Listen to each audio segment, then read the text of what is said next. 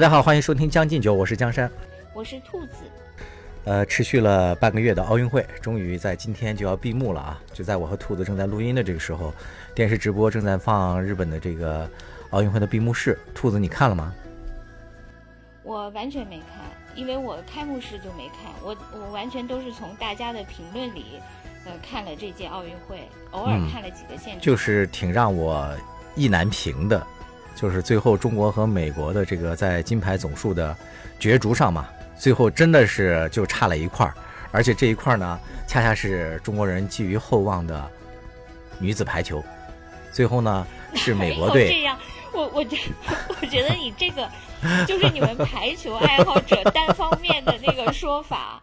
我看到有一种呃有一种说法是说，那个如果说最后就是呃是那个三十八比三十七，就如果是这样，然后最后一块就是中美女排对决，说那样的话超级带感，超级有那个戏剧性。我看到网人网上有人这样说了，然后那个底下就有人最后是三十八比三十八的时候，中美这个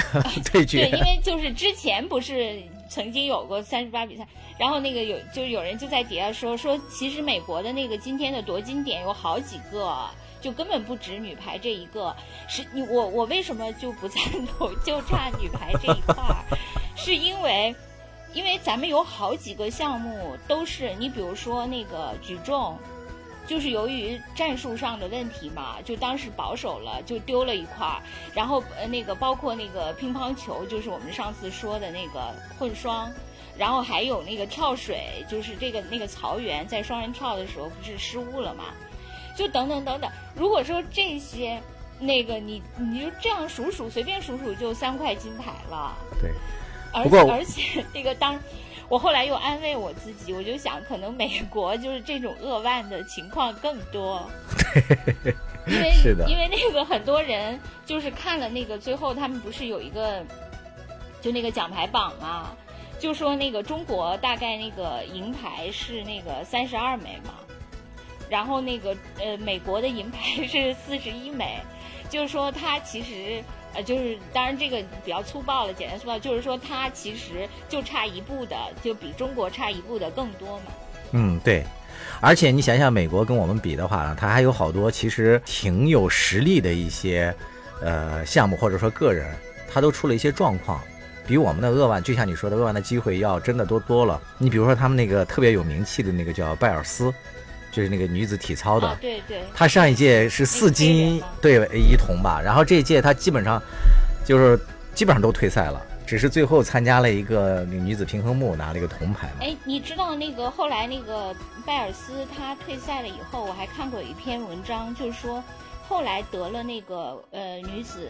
冠军那个冠军的那个小姑娘是一个苗族的美国的女孩啊，对是。你看到过吗？我看到过。那个人叫什么什么丽？对，那个女孩还是那个咱们中国平衡木那个冠军的粉丝，是管晨晨的粉丝，她特别喜欢管晨晨，后面一直在全程给她加油。嗯，对，我还看了一篇文章，就介绍，就是说那个苗族，他在美国，他也就是呃是一个少数族裔嘛，他这个少数族裔不是那个中国的那个苗族，就是是那个原来在老挝的。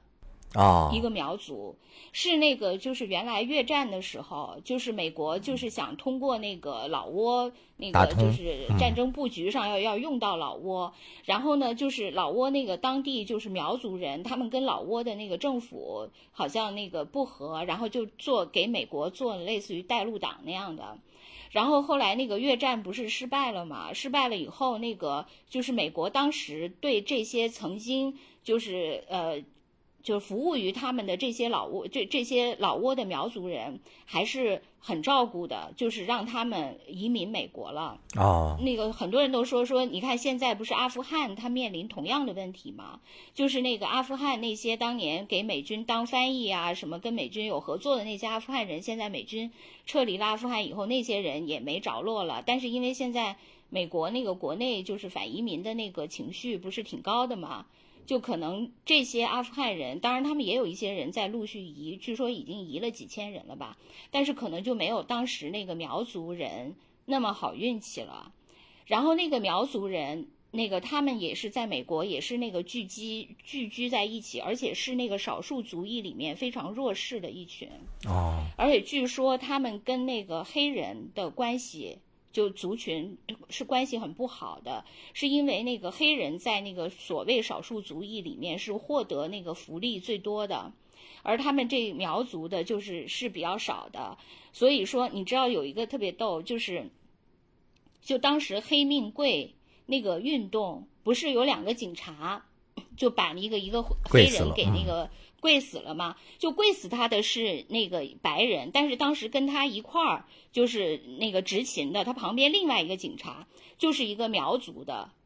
就是苗裔的吧，就是那个美国警察，就当时最后出庭的时候是是这两个人一起出庭的，就是在那个社区里面，就是他们就等于苗就是苗裔和黑人其实就有一些矛盾嘛，所以他在那个里面他也是 会作为那个对黑人这个就就是比较有敌意的警方，然后另外据说这个奥运冠军这个女孩，她就。出身的那个社区就是那个发生黑命贵贵死那个人的那个社区。嗯啊，确实经过那个兔子一讲解，我们就显得这个赛场就更为立体了，这氛围好像就更有意思了。除了这个女孩之外，还有一个就是那个加拿大裔的那个游泳冠军，不是加拿大裔的，就加加拿大的，对对吧？那个那个女孩，加拿大籍的，加拿大籍的，对那个女孩，对我看到她是一个弃婴嘛。啊，是的。我当时在看这个故事的时候，看到一些讨论，但是没有详细的研究这个话题。正好由你来说一下。没有，我当时在看这个的时候呢，我当时也是第一反应就是，哎呦，这个对我们这个讲好中国故事、塑造中国形象不是特别有利啊，是吧？第一反应都是，呃，又是中国这个那个重男轻女，或者说这个福利政策不够好嘛，导致有这些弃婴还需要国外人来收养。而且收养完了之后，呃，他们国外不是还宣传过这个女孩？其实，在参加这个比赛之前吧，就曾经试图找过她的这个爸妈，然后她爸妈还表示自己很后悔什么的。这也是体育赛场之外的一些东西了。呃，我刚才不是说咱们中国，呃，跟美国就差了一块金牌嘛？我今天还多少有一些心里头不太舒服。但是后来呢，我是想的就是这么两个角度说服我自己，一个是呃金牌的最后的排布基本上就是国力的一个对比。你看这前十名的国家，嗯，呃，咱们中国现在确实也整体上没有超越美国嘛，所以在这个金牌和那个奖牌总数上，呃，排名第二，我觉得我心里是可以接受的。另外，其实就是那个在雅典奥运会的时候吧。中国好像也是和美国最后就以差了一块儿来结束了这样竞争。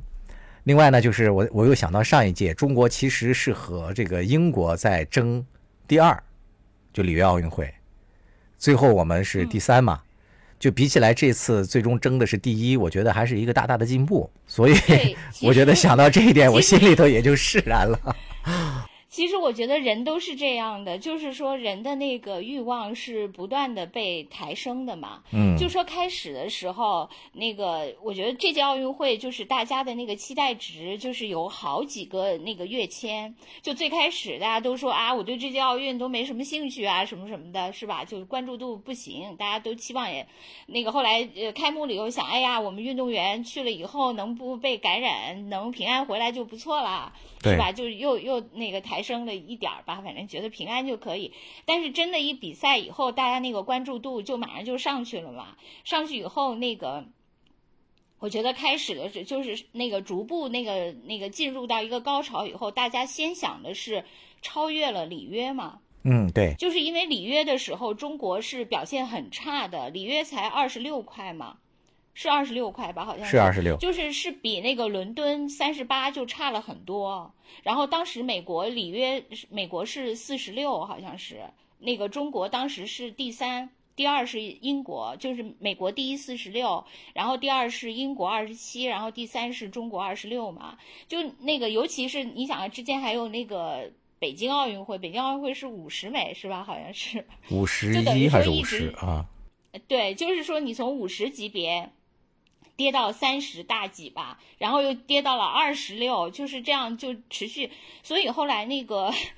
所以后来那个苟仲文他不是就是二零一六年十月的时候上任的嘛，就等于说那个里约其实是算是一个。那个败绩，然后之后等于要对整个的那个体育界进行一个整顿，所以就是大换血嘛。那个刘鹏不就下台了嘛？然后体育整个那个界都是一大换，然后就是苟仲文上嘛。要不苟仲文为什么会二零一六年上任？就就说远了，就是说大家那个期待，后来就觉得哎呀太棒了，就是那个超越了那个。那个里约就觉得已经很好了，然后那个后来发现，哎，还领先了，领先了以后，大家就觉得，哎，这个就是暂时的，哎，美国太强了，那个田径一上来，那个美国就得碾压式的，就中国就暂暂居一会儿吧，就是那种感觉嘛。但是 没想到，就是那个美国在田径上就就是以往的那个优势就没有那么绝对了，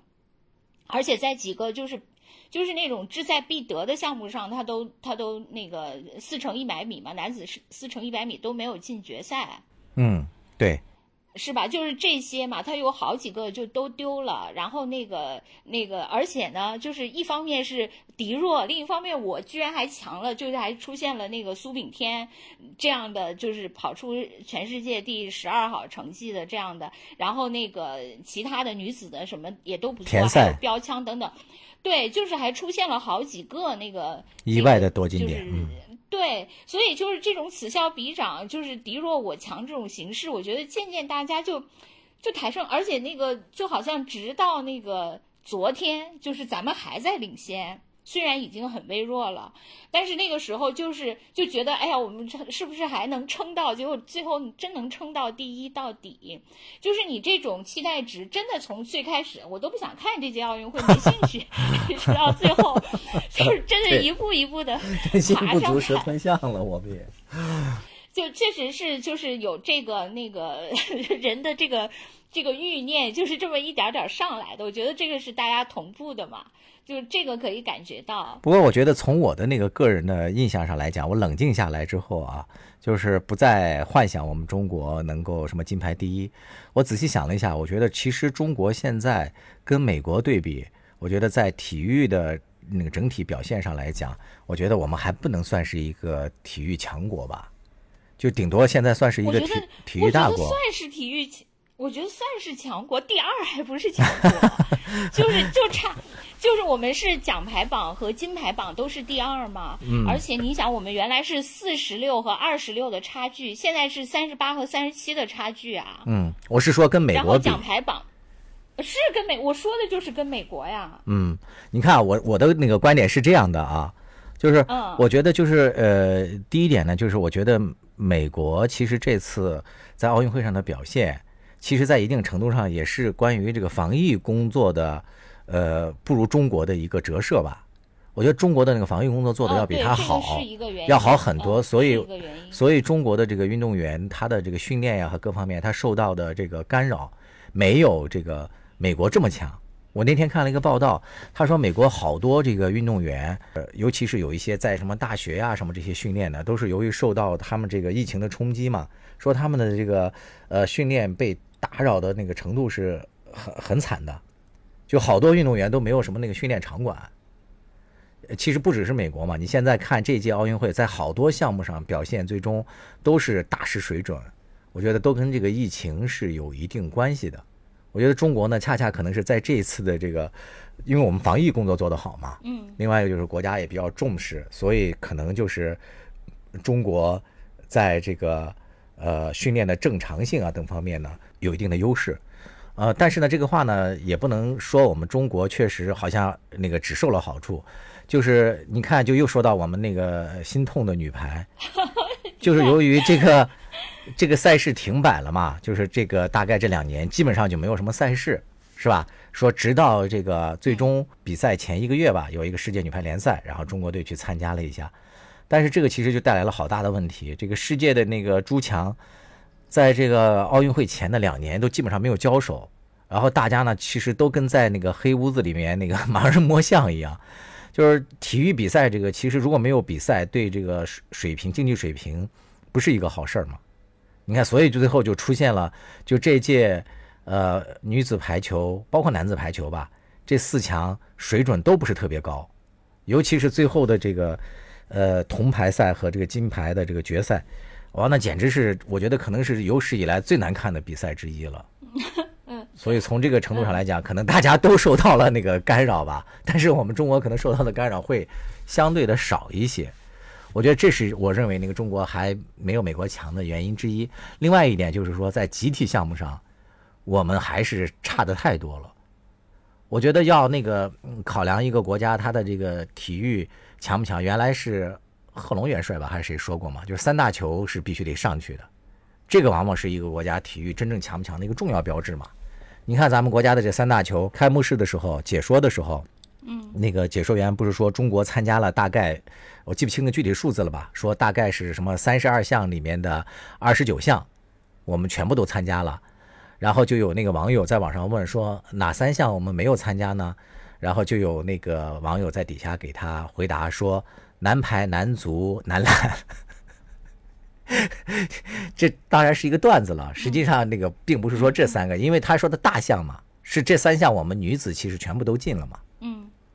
其实好像没有参加的是类似于什么冲浪还是什么嘛，我记不太清了。但是就是从这个集体项目上，我们的这个表现，就是集体项目上咱们等于说一块金牌都没有嘛。我觉得从这个程度上来讲，我觉得跟美国比，这个强还是不够的，这是我的观点。呃，我我是觉得那个就是看你怎么就是定义这个强了，就是说，呃。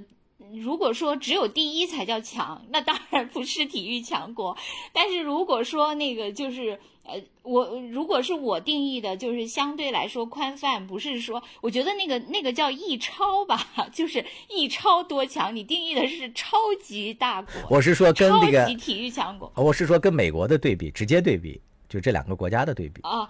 那不就其实还是说，只要不是第一，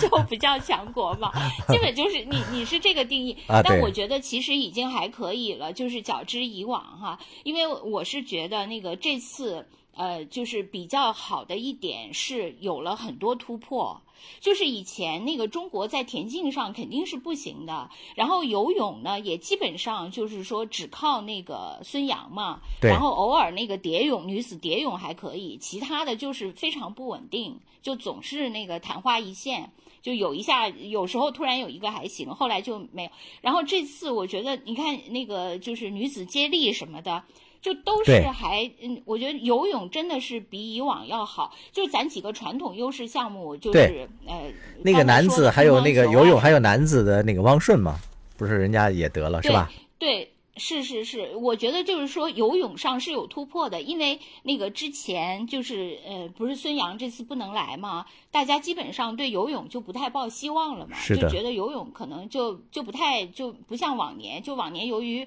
孙杨，然后再加上其他一两个新秀，就每次还都挺有看点的，大家。有关注度很高，但是今年就是由于孙杨没来，大家就想哎呀随便看吧游泳，结果没想到惊喜连连，就没有孙杨，反而就是更多亮点。就田径也是嘛，就是苏那个有几块金牌，另外那个苏炳添还有其他那个谢震业两百也还可以，女子的那个也也也可以啊，是不是四乘一百什么的，基本上咱也都进决赛了，名次什么的也还可以，就是。对自己是有个突破，我我觉得就是说你说的那个呃，就是疫情防控，就是咱们的那个训练节奏没有被打乱，就是这个我觉得是一个原因。但另外就是说，中国可能它利用就是那个就是更大的投入，然后更科学的手段去训练，这个还是有成果的。是的，这个肯这个必须要肯定。对，你看那个，就那个苏炳添的那个教练，不是叫亨廷顿还是啥的，反正叫了一个那个，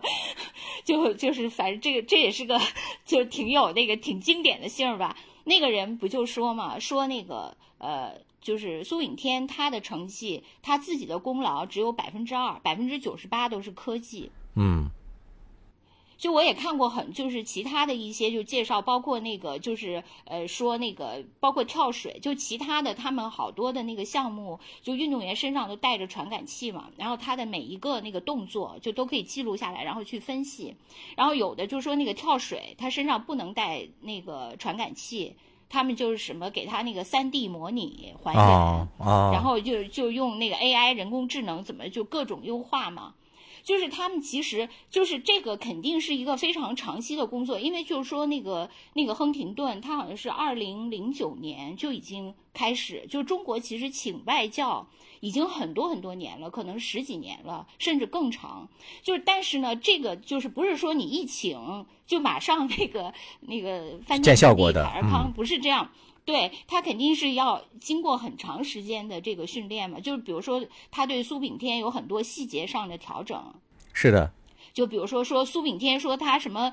那个起跑的那个脚都换了，就是原来比如说是是左脚，后来换右脚怎样，就是呃就是为了调整。还有说苏炳添每次跑到中段五六十米的时候节奏就乱了，就是这都是那个通过数据分析，然后之后怎么调整。就这些嘛，就又让他那个又攀上了一个新的那个高峰。对，所以我觉得这个就是真的还是跟你中国整个就是有一点跟那个中国制造这个事儿就是有点同步。就你你知道你这次发现吧，就是中国以前那个呃，我觉得中国基本上传统优势项目是两类。我自己感觉，我作为一个外行，你你作为一个体育迷，你可以纠正我，就是有一类是那个讲技巧性的。比如说乒乓球，呃，还有一些那个隔网运动等等，呃，包括跳水，嗯，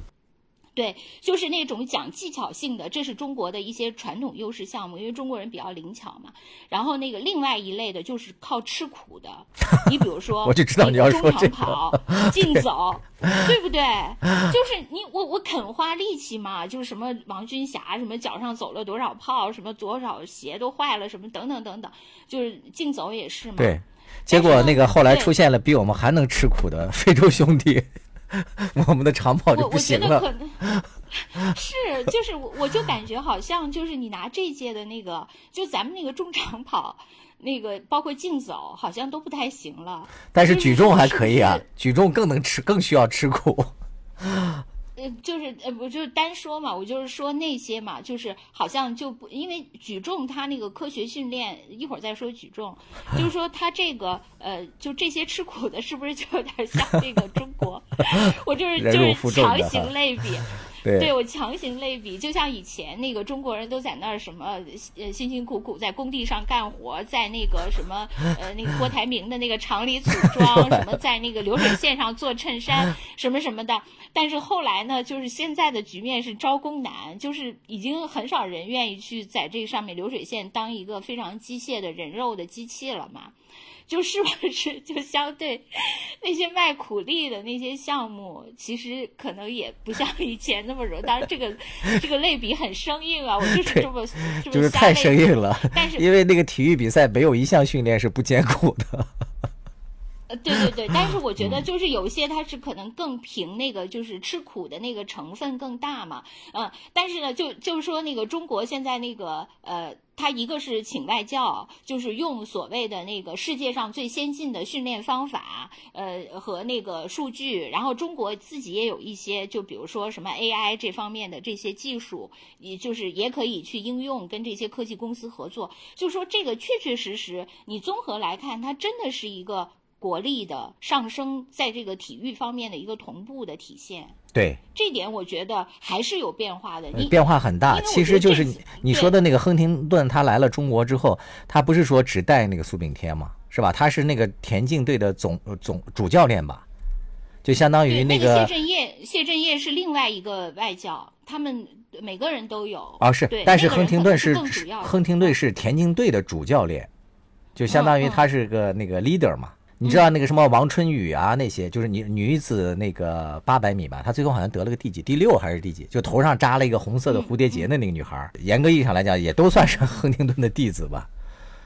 呃，整体上都进了一步。嗯，对，所以我我是觉得真的还是有变化的。对，变化挺大的。就是嗯嗯，我觉得就是说，以往看奥运会，就是你没有感，你就是觉得中国它在传统优势项目上，它就是尽量发挥嘛。对。对吧？以前是这样的，但是这次你真的是感觉到了新的几个点。当然了，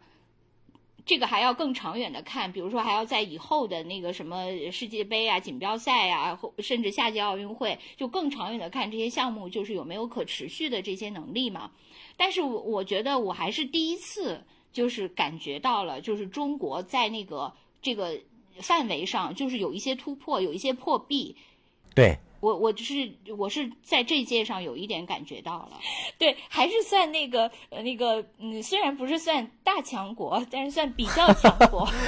不是我我再重申一下我说的那个观点啊，我说这个事情的出发点是说，呃，起因我们不是要跟那个美国掰一下手腕嘛，就看我们能不能赢了他。后来不是咱们输了嘛，差一块金牌。后来我是说从我那个心理安慰就自我安慰的角度。我是这样想，就算是金牌，我就说我们那个比人家多了，或者说平了一枚，但是从整体的这个上面来讲，我们还是不如他强。我是从这个角度上来来来说的，我并不是否认中国这次在那个奥运会上的表现差，我我我不是这个观点。要是这个观点被说出去了，我又该被网暴了。虽然我已经习惯了被网暴。没事儿，没多少人那个关注咱们，个对偶尔的抽打不会引起那个暴风骤雨般的那个那个耳光的，你放心吧。这个就是不红的好处。就是你说到这一点呢，其实可能是由于咱们长期默默耕耘而没有收获过多的关注的这个缘缘故吧。所以这届奥运会呢，我其实也格外关注有一些冷门项目。一些不太出名的、没有拿冠军的一些小人物，我觉得他们的好多故事也特别能打动我。就在咱们那个录节目前大概一个小时左右吧，那个中央电视台啊，现在叫中央广播电视总台，它的那个体育频道就播放了有一个很短小的，就大概几分钟的一个纪录片吧。我觉得那纪录片做的特别好，它就是一个小的一个那个片花花絮类型的。它是把那个中国这次呃分项目，把中国所有的参赛队员名字全部都打了出来，然后呢也也选取了一些有代表性的一些声音，而且呢这些有代表性的声音呢，绝对不仅仅是得了冠军的这些运动员的声音。嗯，我当时在看这个片子的时候，一度看到我那个浑身鸡皮疙瘩都起来了。我觉得这也是一个特别巨大的一个进步。就咱们之前在节目里面也聊过嘛，我们现在中国已经对已经不是一个唯金牌论者了。就当然金牌很重要，但是呢，这些参加了奥林匹克呃运动的这些为国争光的这些这个健儿们，都挺值得我们去关注的。呃，那个片子最后他就打了一行字幕嘛，说他们都是那个最优秀的中华儿女。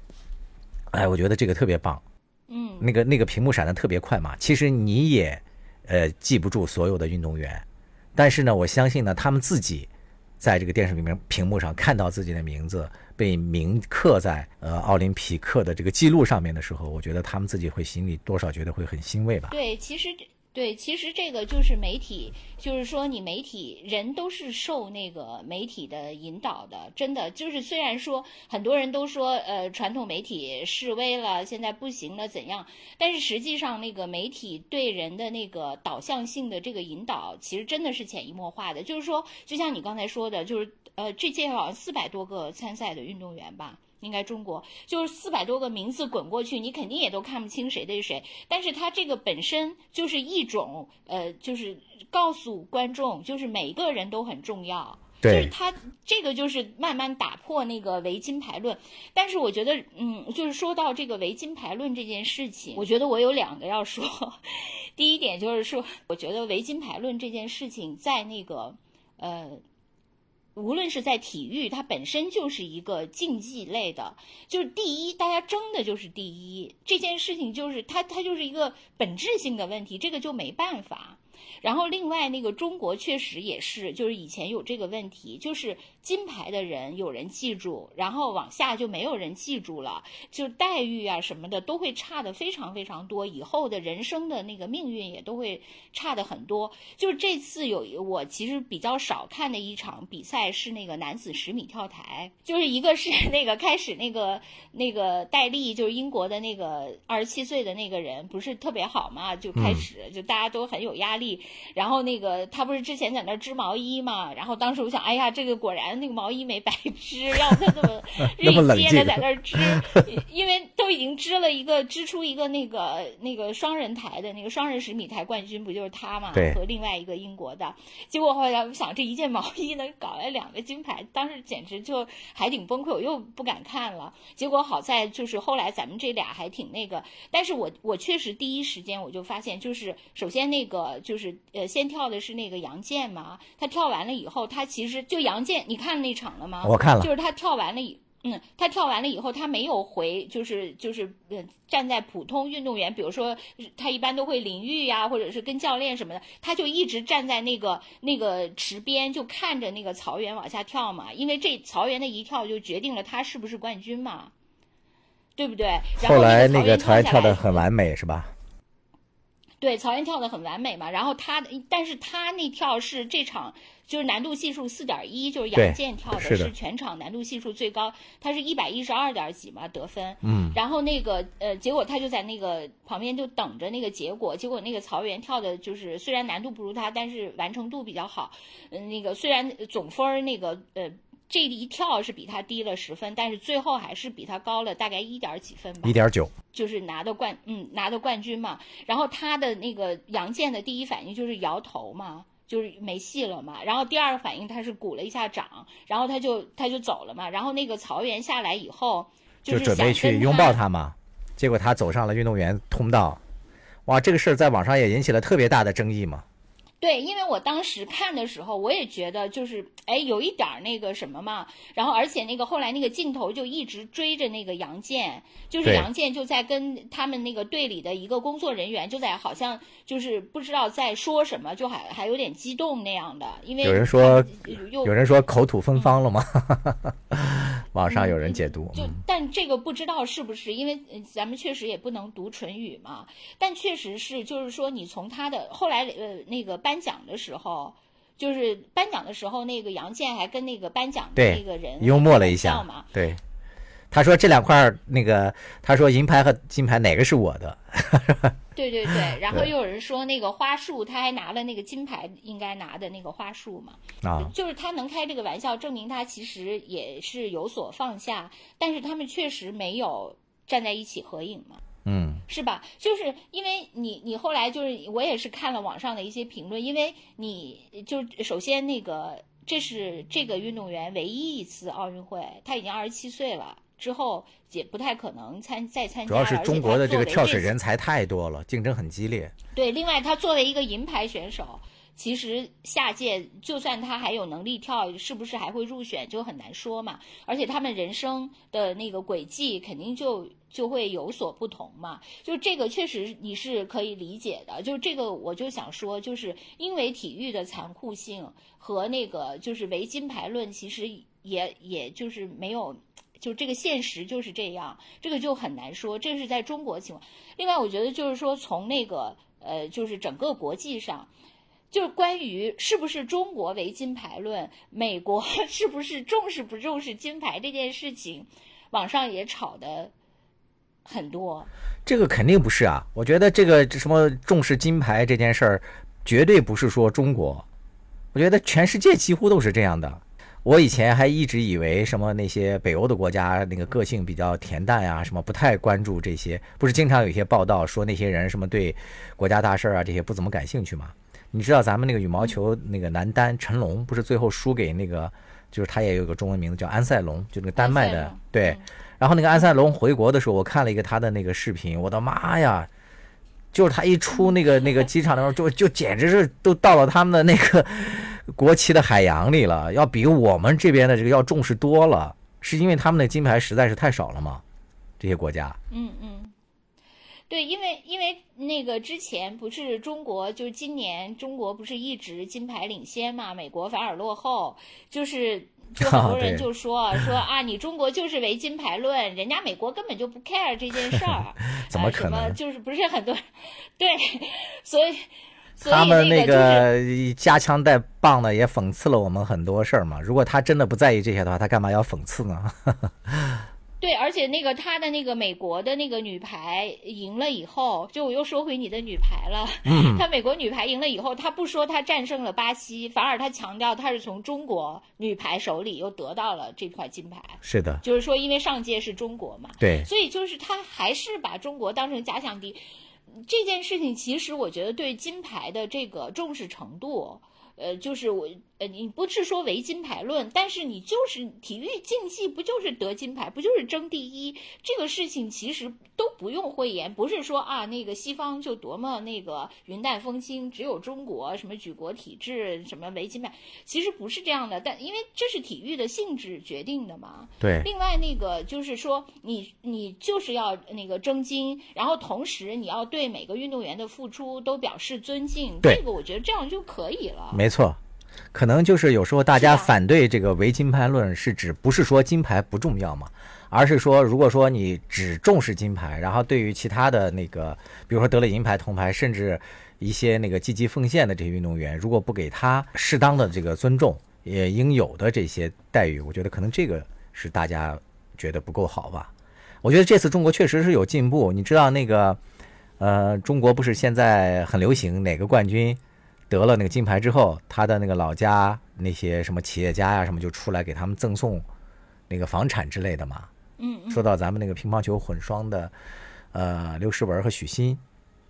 因为后来那个刘诗雯也是退出了女团的呃比赛嘛，然后由皮卡王曼玉代替她，那最后呢，那个刘诗雯就等于说是成了中国参赛的这些运动员里，然后成了这七人里唯一没有金牌入账的嘛。嗯。但是我看那个报道的那个里面，就是中国前那个乒乓球运动员就王楠，她后来不是嫁了一个呃房产商嘛，就那个郭斌，他们在威海应该是事业做得也不错。然后他们的那个呃，就是给这七个人都提供了就是一套那个房子，就是把这个银牌和金牌就视同一样的来对待了。我另外我也特别关注了一下那个乒乓球队这一次，我觉得那个刘国梁。还真的是一个帅才，我觉得他有几次在那个决赛前的那个讲话，真的是堪称经典。他既能让那个运动员放下那个个人的包袱，然后又能点燃他们为国家和为民族而战的这个斗志嘛，几个方面真的是堪称是名帅嘛。他在那个点评刘诗雯的时候，他也说，他说刘诗雯的那个贡献绝对不是一个金牌能涵盖的。他就讲到说，那个刘诗雯说他在那个二零一九年两年前他就受伤了嘛，但是那个中国的女子这里面没有一个人参加过奥运会，又咬牙复出，然后做了一个很大的一个手术，然后又经历了很多一些这个就地狱般的这个呃磨练吧，然后又重新走上赛场。他说，其实那个刘诗雯是把那个女子乒乓球队的那种坚韧不拔的那种精神给传承下来了。嗯。所以你看那个那个乒乓球队就很团结嘛。你看他们三个那个后来拿了那个女团的那三个小运动员，在赛后都发文，全部都那个提到了刘诗雯，而且都特别的感谢她嘛，就是说她每次比赛的时候都在旁边给他们加油什么的。对，我觉得这就挺好的。对，所以其实就像咱们上次说的嘛，就是整个舆情，就是它是有一个过渡，但是它还是有一个像，就是什么样的人都有，也有一些很极端的，但是还是一个向好的那么一个趋势嘛。我觉得跟整个这个金牌的布局一样，都是一个向好的趋势。但是说你刚才说到刘国梁。我就又想起这两天就是在网上看的，就是最多的一个讨论，就是对那个苟仲文的讨论嘛。嗯，啊，你说，对你看到没？就是其实我觉得就是还是有一点儿那个二极管嘛，就是说。以前那个网上为什么我说从刘国梁这个事情，就你提到刘国梁，我就想起苟仲文，是因为那个呃，就是大家网上是常年骂苟仲文的嘛，常年骂苟仲文的一个就是他有两个黑点嘛，就是一个黑点就是体能测试，对，然后另外一个黑点呢就是那个跟刘国梁有关嘛，就是关于对那个乒乓球队的那个改革，就是这个任命的问题，哎，对对对。所以就这两个事情 是他的黑点，然后我今天就看那个网上就关于就是说那个他跟这个乒乓球那个之间就是乒乓球队的这些恩恩怨怨，其实呢，我觉得是有呃有那个不同的解读，就是我听的版本是这样的，嗯，呃，就是说那个他号称是相对来说接近真实的，因为我也无从那，我只是就是表述一下他那个过程。就是因为他说的这个解释，我为什么也略有些那个相信，并且愿意把它那个复述出来，是因为我侧面了解的一些其他的消息也可以印证这个。因为基本上我感觉呢，就是苟仲文来了以后，刚才说了那个背景，就是基本上是因为里约就是二十六变成史低了嘛，至少是那个这几届的历史新低，所以呢就促使这个体育圈必须要改革了。必须要改革的话，他就等于空降了一个领导来改革嘛。但是苟仲文他来改革，他之所以就是调了一个从外面调了一个人，就是等于说苟仲文以前好像是在教育口，然后那个就是北京市什么，就是北京市的一个什么领导吧，大概是北京市政府的副市长。他那个。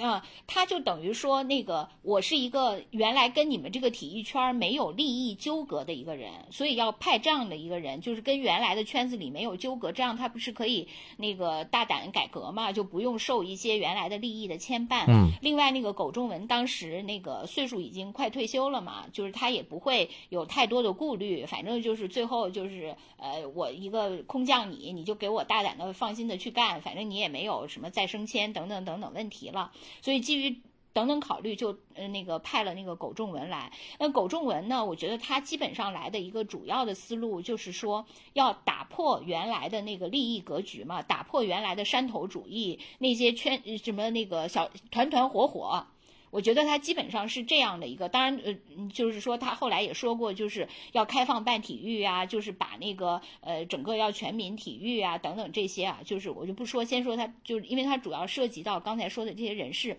就是要他打破那个山头主义嘛。对，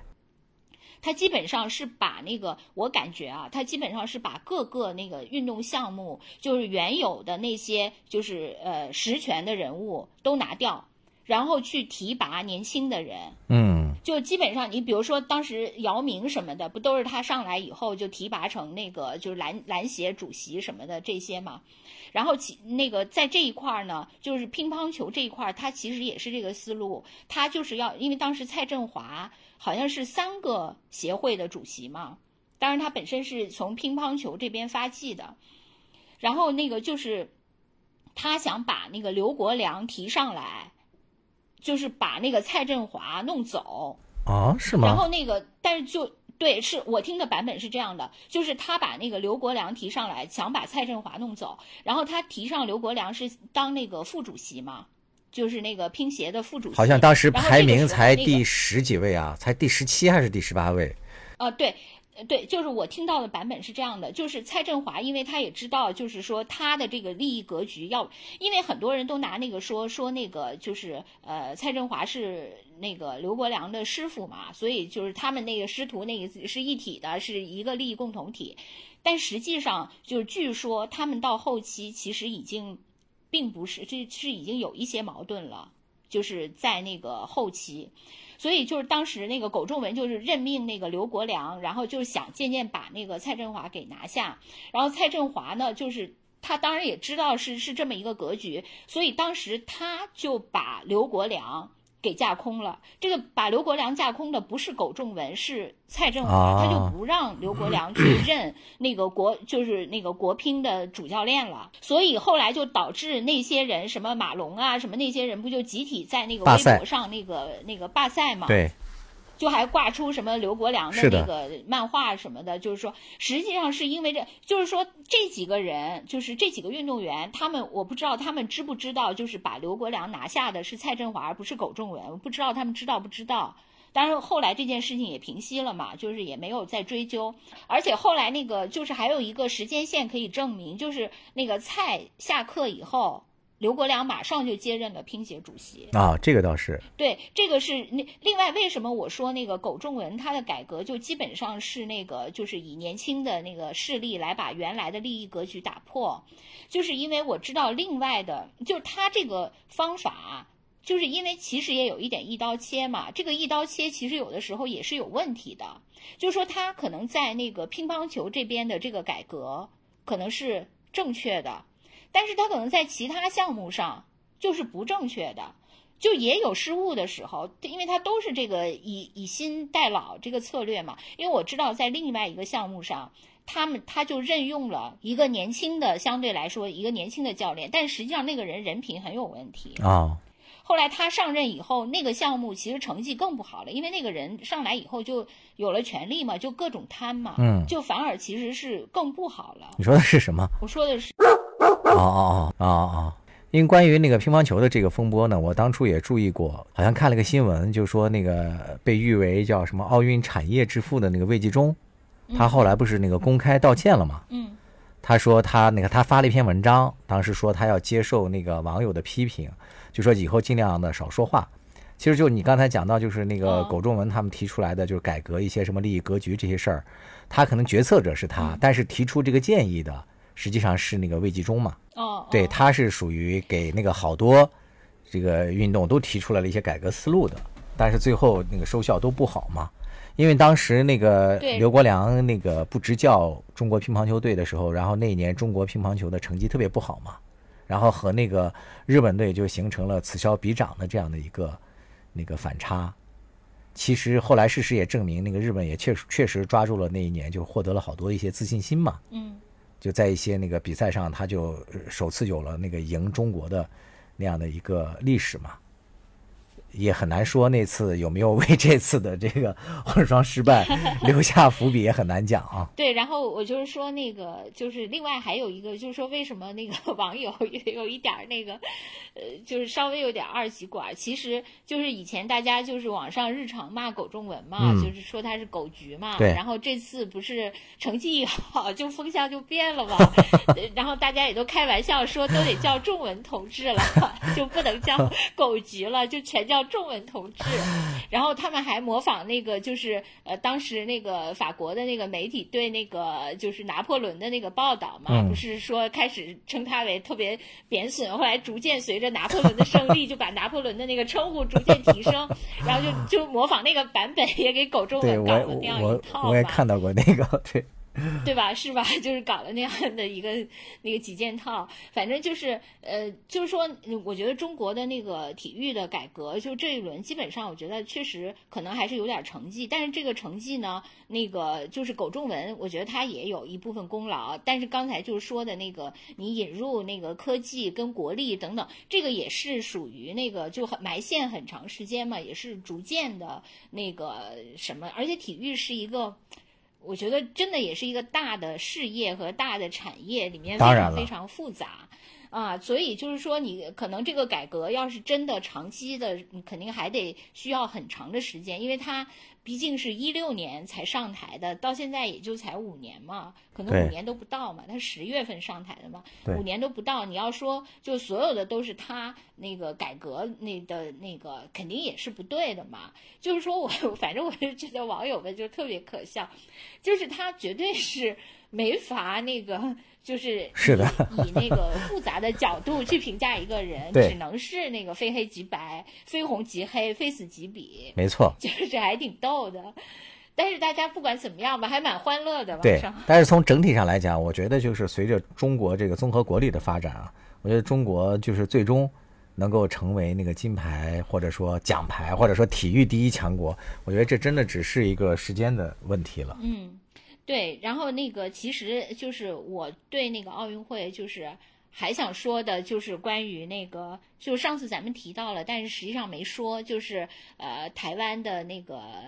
叫中中华台北，哎，是叫中华台北还是中国？台湾叫那个中华台北吗，咱们是叫那个中国台北吗。反正就是男双那件事情嘛，啊，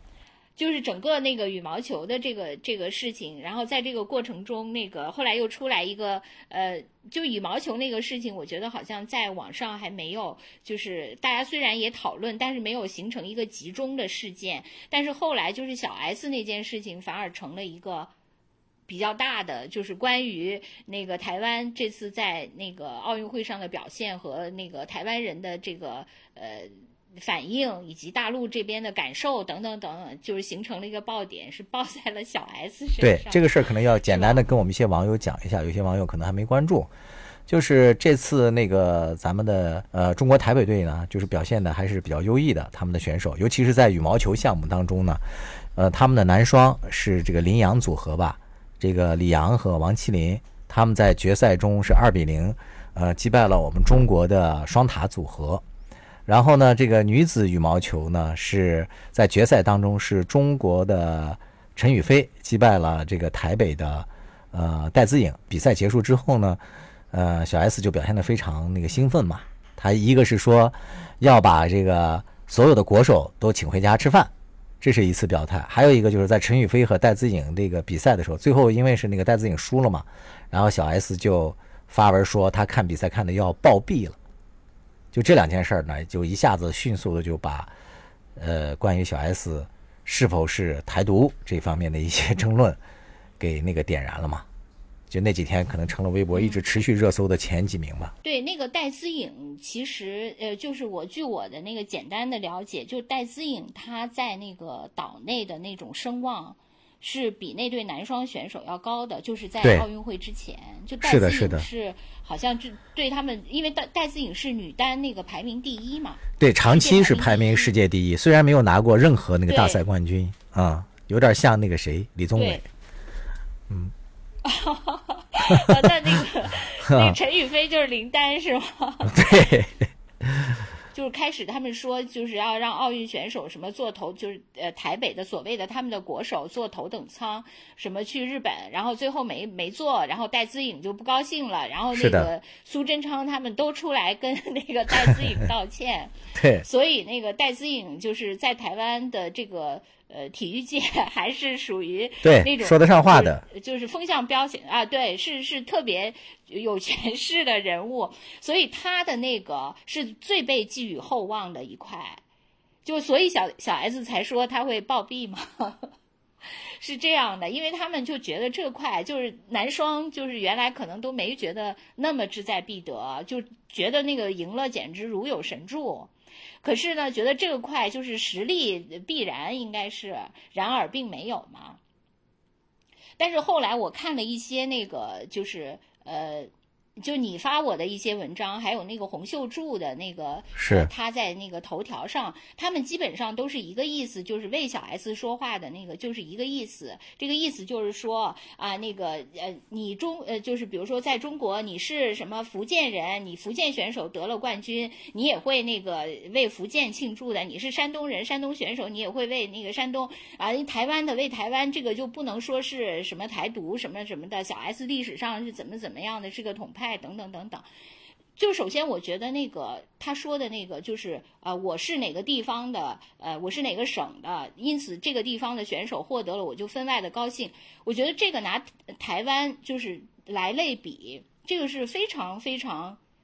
就是怎么说，就是属于太装了，因为大家明明知道，就是你的现实，台湾跟其他任何一个省是不一样的。对，如果你这样对比，不就是你偷换概念吗？谁不知道是怎样是怎么回事呢？你拿这些类比，我觉得就有点挺矫情的。没错，就是不够妥帖嘛。对，另外那个我我就是说实在的，就是这种反应，其实我也问过我，呃，因为我现在在香港嘛，我也问过我香港的同事。对，香港不是也有人得吗？武家朗。对对对，是。他们也基本上只关注香港选手的成绩嘛，因为那个呃，因为我也看到有一些人的，就是说说其实那个为什么这次大陆对那个小 S 就反应这么大，实际上那个台湾对那个大陆的选手恶意才大呢，就是他们基本上就是很多人都是中永远为中国的对手加油。嗯，就是不是对中国得不得金牌，呃，赢不赢无所谓，不关心，不是，是就想让你别得，让你每场都输。后来，对，后来我问我在香港的同事，我说，香港人是不是也这样？他说，很多也这样。对，所以你知道，其实我对那个就是网友的这个反应，我我就是因为很多人都说啊，你们什么小粉红啊、红卫兵什么的，我为什么我其实就是我开始也是就是很多年前我也是这么觉得，但在这么多轮儿的这个。涤荡中，我已经渐渐不这么觉得了，因为我最近就是，其实这个这个是我下面要说的这个理论，其实也被别人说过好多次，就是那个它是那个博弈论里面的一个实验，就说有人就你知道那个博弈论不是那个呃最有名的就那个囚徒困境嘛，就是那个选择囚徒困境。对。后来呢，有人就是说他想那个有一个人他就想我到底以一个什么策略就在多轮博弈中，我以一个什么策略就是才是最优的。然后他就通过那个呃就是设定了很多那个规则吧，就有的是二百轮，有的是什么多少轮。然后呢，就是请各那个大家来以各种策略来参赛。赛，结果参赛以后，最终赢的就是永远赢的一个策略是什么？那个策略就是他起名大概叫针锋相对策略吧，或者叫以牙还牙策略。就这个策略是什么呢？就是说我首先对对方是表示善意的，我是跟你合作的，我我首先要表达出合作的善意。但是如果在这个过程中你背叛了我。那我下一个策略就是以牙还牙，就跟你的策略就跟你的策略一致，copy 你的策略。嗯，如果你有一天你你也变成合作，那我就继续合作。就是这这种策略，就所谓的以牙还牙、针锋相对策略，是他们在多轮的各种策略中最终胜出的。他可能不是每轮都胜，但他是总分 就是。总奖牌榜第一，嗯，就是这样的一个策略，所以我就觉得你你说那个在这个就是两岸的问题上，就内地和香港的问题上，我觉得就是首先就比如说从呃大陆或者内地这边来说，我都是以一个友善的态度对你的，但是如果你对我是这样的，那我觉得就是以牙还牙策略，嗯，这才是最优的。因为过去已经反复的善意了，过去不管对方对你多恶意，你都是永远的善意，永远的善意之后的结果，对，就是今天更大的恶意。没错，我觉得那个小 S 在这件事情当中确实很错误，就是在那个争论当中，就是李阳他在赛后在那个 ins 上嘛。他发文直接就称呼那个台湾为国家嘛？那你说这就是我们最忌讳的一点啊！这就是已经赤裸裸的表达出来了嘛？那如果那个小 S 你在明知他有这种言论的情况下，说还要把人家请回家，什么那些暴毙啊，什么为谁难受啊？我觉得那都是次要问题了。我觉得那你就就相当于你是明白的支持了嘛？对，另外另外你知道，就是有的时候，就是因为我我不是也曾经跟你说过，我有很长时间，就是我刚来香港那些年。就是刚所谓来到墙外，就是也也还挺新鲜的。就首先我是那个，首先选择是在那个推特上泡了嗯几年嘛，嗯，就啊就挺兴奋的。然后结果最后给给我泡恶心了，就是这样的一个策略一个过程。然后后来我又去那个 YouTube 上去看了台湾的若干个那个政论节目嘛，对，就是我真的是我每天基本上下班以后。就开始看，一直看到，就是我一边，比如说做饭啊、洗澡啊什么，我都在听这些节目，就差不多每天都会看三四个小时。它主要的那些党，无论是那个偏蓝的、偏绿的什么的那些，呃，几个的那个比较主要的政论节目，我每天都看，就这样大概也看了两年多，最后也给我看恶心了。我我真的是一个，就是就是怀着那个。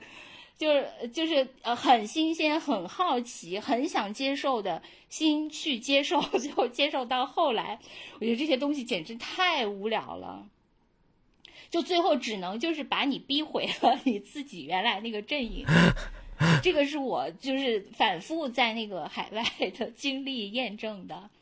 包括在香港的这这些年的经历都是这样的。就说你站在呃他那个立场上。就是比如说，你如果是他那个阵营的，他这样的选择，呃，你你也觉得没什么。也许你在那个阵营，你也可能这样选择。但是问题是我就是不是你这个阵营的，这个是命运决定的，因此我只能是我这个选择。对，我们的立立场已经被先天决定了。对，真的，这个真的就是没法改变的。另外，我其实就是说，比起那些就是岛内的那些人，就是有些蓝的人，其实。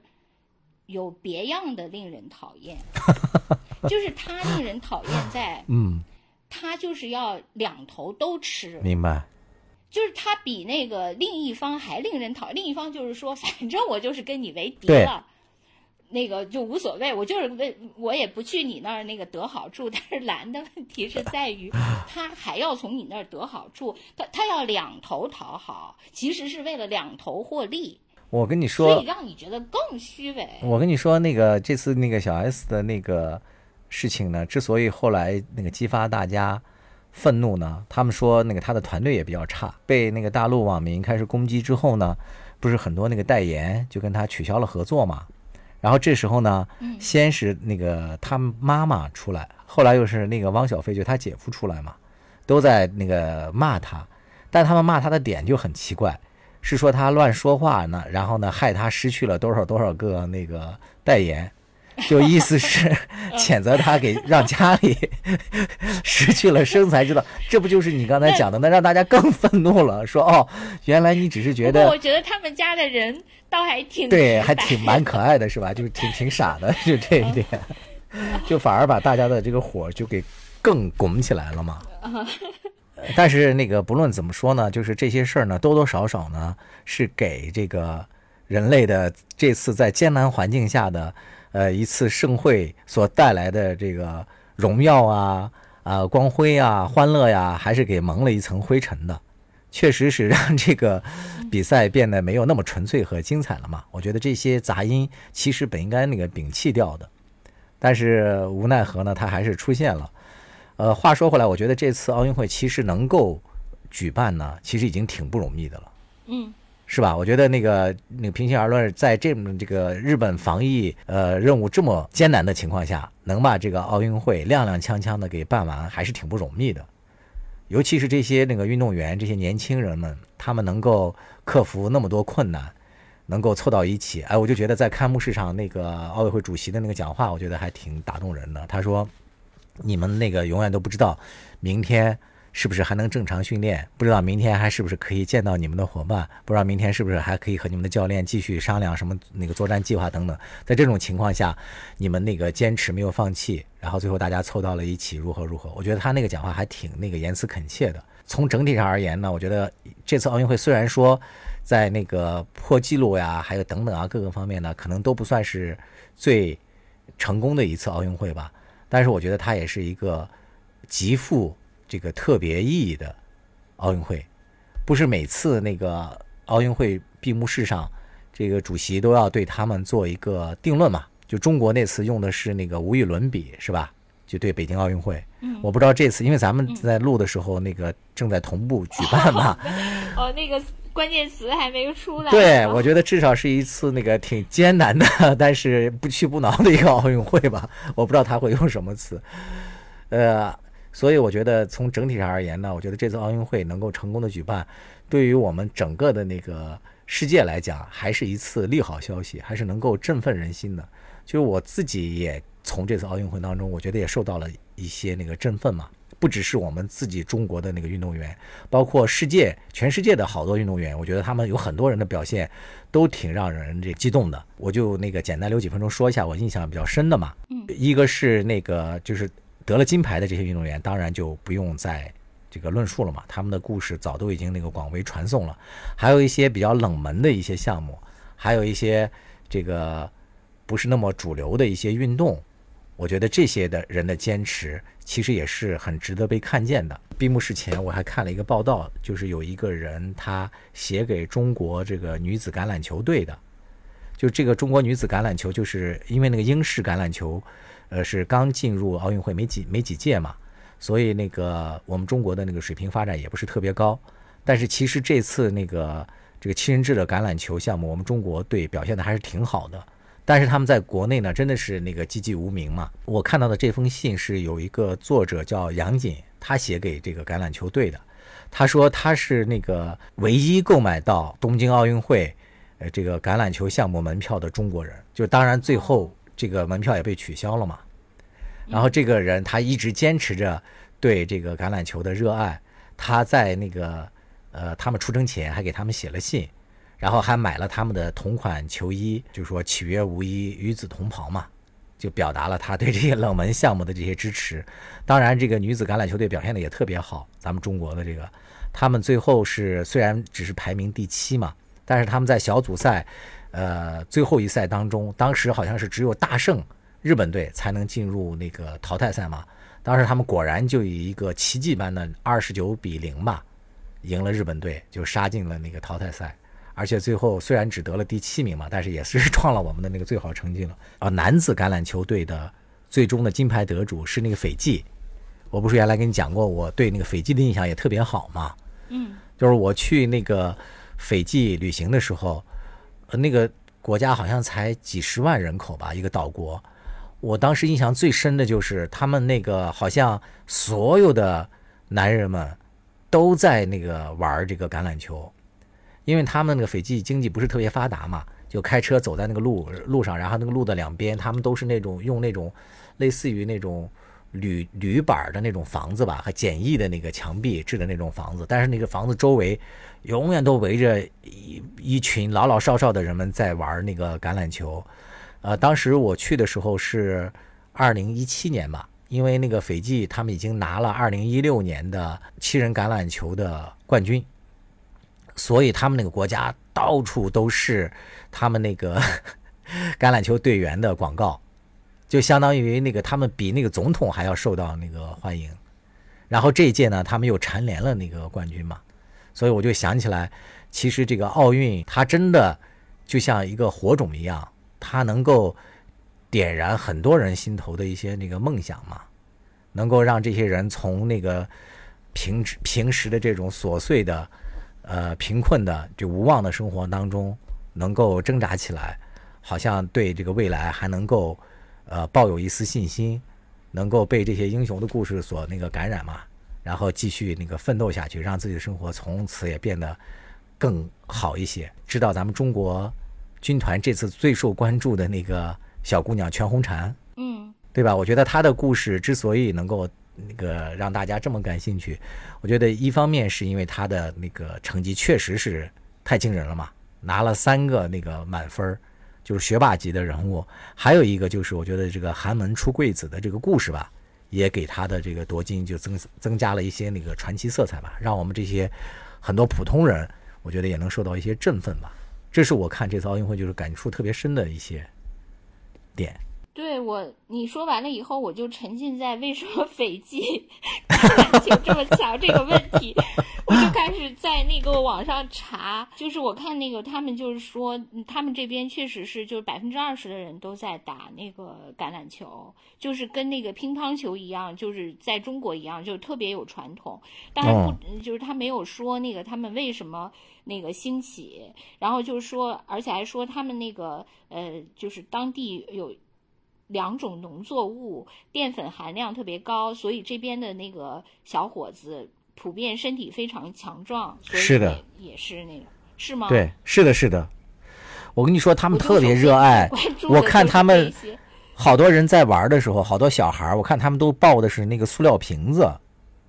就是他没有那个橄榄球嘛。那些小孩我看我观察他们，他们那个塑料瓶子里装了一些沙子，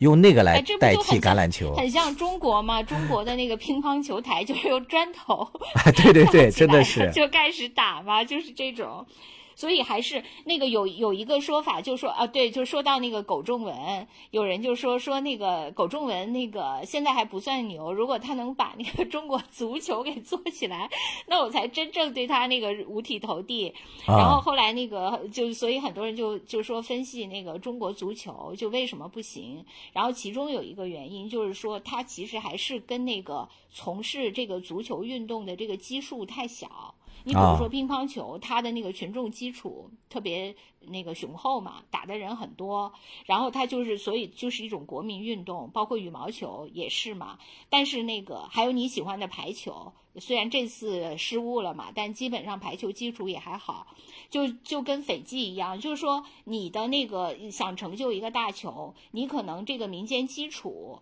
就是包括你愿意去从事这项运动，不是说业余爱好随便搞搞，就是也愿意去打职业从事的，这个群众基础是一个必备的。但是中国目前在这个上面也不行。对，其实你说到这一点，就是回到我最开始说的那个了，就是为什么我说中国现在还不能够算那个体育强国嘛？就算是这个民间的这个体育运动普及这一方面，咱们还是有一定的那个差距的。看那个上海出的好多那个。冠军就比较多嘛。那个上海自己总结的说，他们自己培养这个体育运动员的几个途径嘛，他们就有一些创新。因为原来像咱们那个别的省，基本上就是从体校，是吧？小孩小的时候就专门去上体校，就这样这样一条那个输送队伍嘛。但是上海它就有一些创新，它除了体校之外呢，它另外呢还可以和那个运动队合办一些那个传统的运动队。你比如说，举个例子啊，假如说咱们北京某某中学，比如说呃什么八中或者是十中之类的，它就可以和射击队，嗯合建一个，嗯就是校园的射击队，就是让那个呃很多这个学生就尽早的接触这项运动，他就能够开发自己的这个天赋嘛，就有天赋的运动员就能脱颖而出。这还有一类呢，就是他那个呃出台了好多政策，就鼓励一些体育有特长的这些明星啊，或者是什么有成绩的，让他们来办学校。你比如说像什么曹艳华呀，或者什么这些学校，他们不都是培养出来了像许昕啊等等啊这些世界冠军嘛？就对说他这几条途径，对，是是很重要。你比如说，就咱们刚才说的那个全红婵，她虽然是也算是就是出身就是一个寒门，但是她是在那个广东嘛，就是说广东的那个体育是特别发达的。就是如果像她这样的好对对对苗子是的，她就可以被选拔到那个体校，然后层层往上培养。就是他有这样一个，就是你能发现那个人才，并且能让人才进入到这种正规训练的这么一个渠道。如果没有的话，那就嗯肯定也就，那他就在山野里自己那个跳跳那个什么小河沟玩玩，就是在山野里跑跑，也就是那样，他就没有办法进入到这个就是所谓刚才咱们说的一套那个科学的呃非常那个那个专业的这个训练体系里，就不可能嘛。对，哎，所以真的是一个整体的机制问题，就是包括那个呃，就是足球，就有人说说足球到底是那个搞那个什么体工大队那个模式好，还是搞那个俱乐部模式好？那个是什么？那个呃就是举国体制，还是那个全民营等等等等这些，到底由哪个来那个解决这个问题？其实确实哪种方法。就是尤其是对足球，我觉得为什么那个你刚才说三大球嘛，咱们这次没有拿，就是其实就是三大球是更难突破的。就是说，首先它嗯是红海嘛，对吧？因为嗯大球嘛，它就本身就是红海，而且它是一个集体项目。集体项目就是说，不是你靠发现一两个天才就能解决。没错，而且那个就是说，你就算发现了十二个天才、六个天才、十一个天才，它能组成了一个队，这个队它之间还有。他的团结协作，他的内部的那个什么向心力，他的团队的文化等等等等问题，如果不行，就像女排，就是这么高强度、这么高的一堆那个顶级选手，最后打了一场最差的奥运会。没错，所以就是说，它因为它涉及的方方面面的问题太多了，因此这个就是很难突破，确实是。就如果这个突破了，那可能确实也是一种标志，就是说实质性的整个的那个机制就打通了、理顺了，就找到了一条路，并且有很强的基础，而且有。相当多的顶级运动员，包括如何把他们那个就是团结在一起，这种文化，然后那个战术策略等等等等，整体的提升，你才真的能在三大球上突破。所以你看这次美国他在呃最后的几个集体项目里，什么男篮、女篮呀、女排呀，这里面啊都取得了特别好的这个成绩，也确实跟他们在这个历史上已经形成了一定的这个底蕴嘛，就是不无关系。啊，对，还有人就是那个反正这一点嘛，就是说那个足球很难搞，就说那个美国其实他在足球不是说美式那个足球，就是他在那个我们的这个足球里面，其实他也是那个呃下了很大力气，就包括他把那个克林斯曼请去当教练嘛，嗯，其实他最后他也没有像那两大球一样，就是成为顶级的，所以就是证明，其实如果你原来的基础很差，你原来没有这个基因，你想那个平地起高楼，一下就就跃升到这个这个一线的行列，确实就是很难。嗯除了这些传统项目的呃竞争之外呢，就是我们也注意到，你比如说现在奥运会它也有一些创新性的一些项目嘛，你比如说像那个攀岩呀，还有像冲浪啊，还有滑板啊这些，我觉得咱们那个中国的表现都不是特别的好嘛，好像下一届又要新增那个了，就是你知道吗？霹雳舞。哦，是吗？霹雳舞也要进，是可以让 TFBOYS 去参赛吗？对你这个观点和网上大部分网友观点一样，是吗？很多人就写信问那个，我没有看，还有那个什么那些选秀的都可以去啊。对，好多人都在问那个国家的那个叫什么那个体育舞蹈。那个竞赛处的就问说，那个某某什么流量明星 能不能比？然后人家回复说对不起，说这个不是比拼流量的 说我们还是要比技术。咱们选秀也很多呀，咱这边群众基础也很好啊。这个项目咱们有群众基础。就是这个一些老牌的一些运动，我们缺少积累，但是这个新的运动呢，确实大家都在这个起跑线上嘛。我们这个要。尽早做好准备，而且他也不没有那个年龄限制嘛。我觉得兔子，你要不要尝试一下霹雳舞？break。我属于那个跳交际舞都踩不上拍子的那种。我我脚酷射。